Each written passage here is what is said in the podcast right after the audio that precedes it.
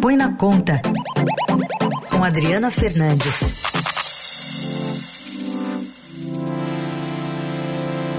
Ela voltou descansada, bronzeada. Tudo bem, Adri? Bom dia. Bom dia, Carol. Bom dia, ouvintes da Eldorado. Estou de volta depois de 20 dias de férias e pronta aqui para continuar comentando os assuntos econômicos aqui de Brasília, onde eu moro.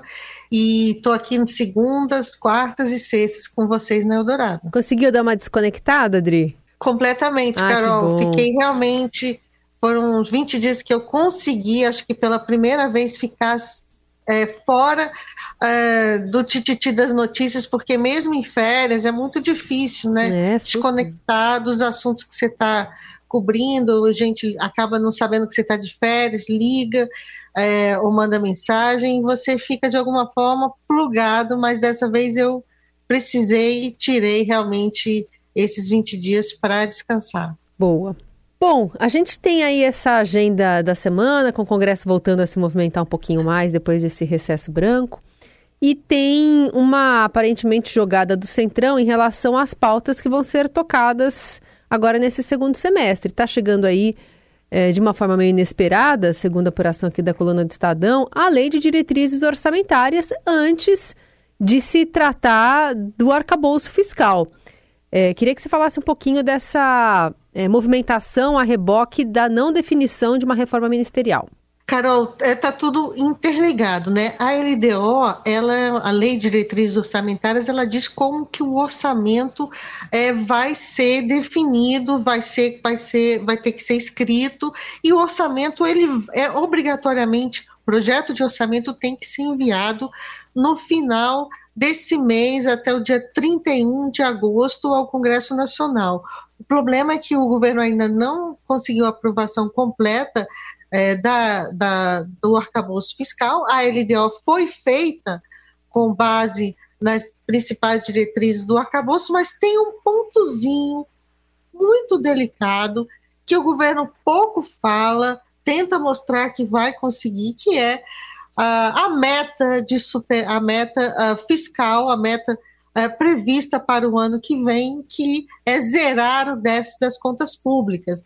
Então, o governo ainda não apresentou a, como ele vai fazer isso, isso tem que estar no orçamento, e essa meta ela está justamente definida na LDO. Então, o Congresso pressiona, a Câmara né, dos Deputados pressiona, porque o relator da LDO, Danilo Forte, deputado Danilo Forte, ele é aliado do presidente da Câmara, Arthur Lira, e esse ponto é central. O, o, o Haddad, nesse, vai conseguir as medidas necessárias de aumento de arrecadação para zerar o déficit se, se, se aprovar antes é, a LDO, é, a meta está lá, o, o relator é, vai mudar essa meta dificilmente. Então, é, a gente tem que, tem que ver que está tudo muito intricado, e o pano de fundo, é claro, como você falou, a reforma ministerial, a disputa é, pelo poder na esplanada dos ministérios aqui em Brasília.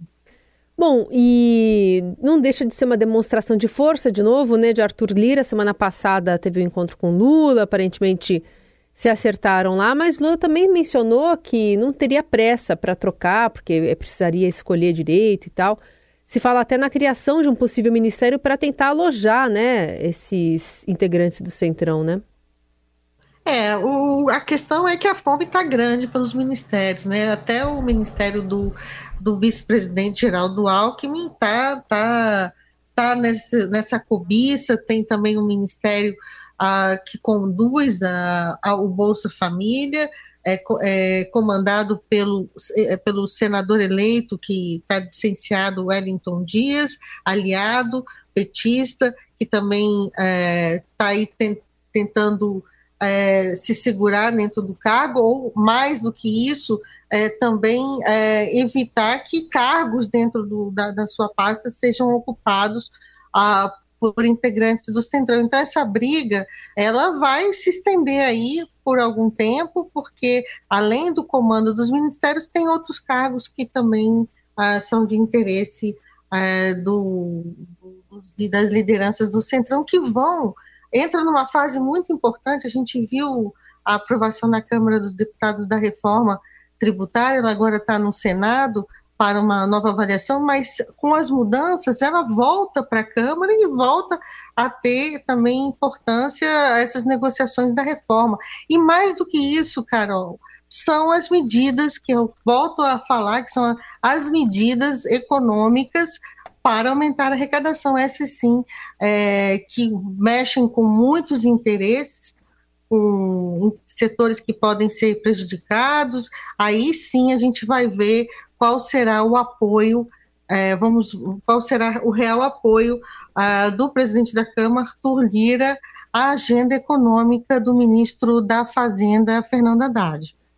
E os sinais também em relação ao déficit é, que, que, o arcabouço tenta dar uma arrumada ali, o governo deve conseguir é, cumprir Olha, tem, tem muita gente achando muito difícil. Eu já ouvi de técnicos do, de técnicos do governo que é difícil botar esse dinheiro no caixa para zerar, zerar o, o déficit no ano que vem. Tem uma margem, o próprio arcabouço tem uma margem de 0,25% para baixo ou para ou cima, né, que dá em torno de 25 bilhões, poderia então ter um, um déficit de 25 bilhões de reais no ano que vem, mais 25 ou um superávit, ficaria nessa, nessa banda.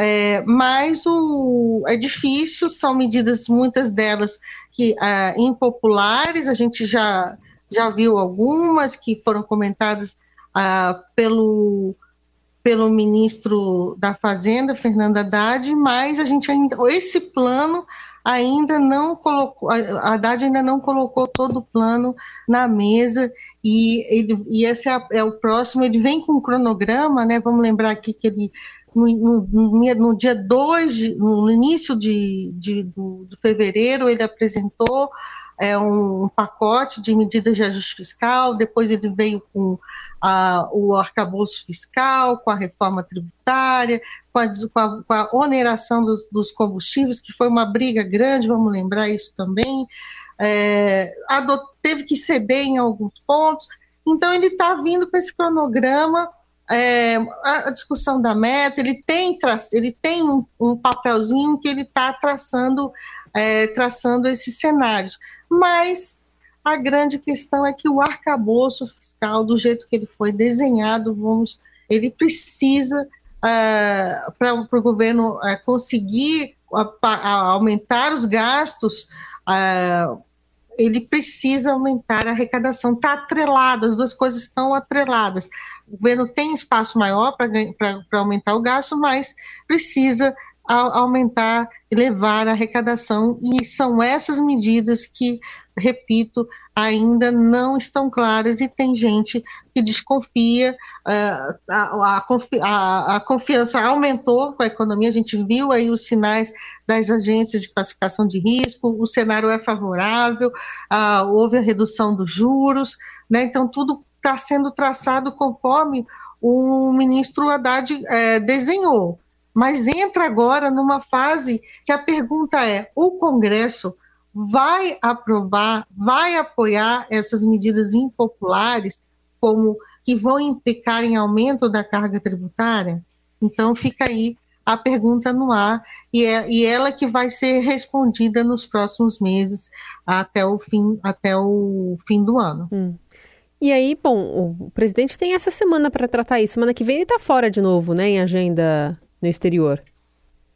Sim, agora é, o, esse, esse processo de pressão é, tem a reforma ministerial, mas tem né, envolve também outros cargos, outras é, na própria LDO dessa reportagem que você citou uhum. é, da coluna do Estadão fala que o relator ele quer aumentar o volume de emendas parlamentares impositivas são aquelas emendas impositivas são aquelas que o governo tem obrigação de executá-las.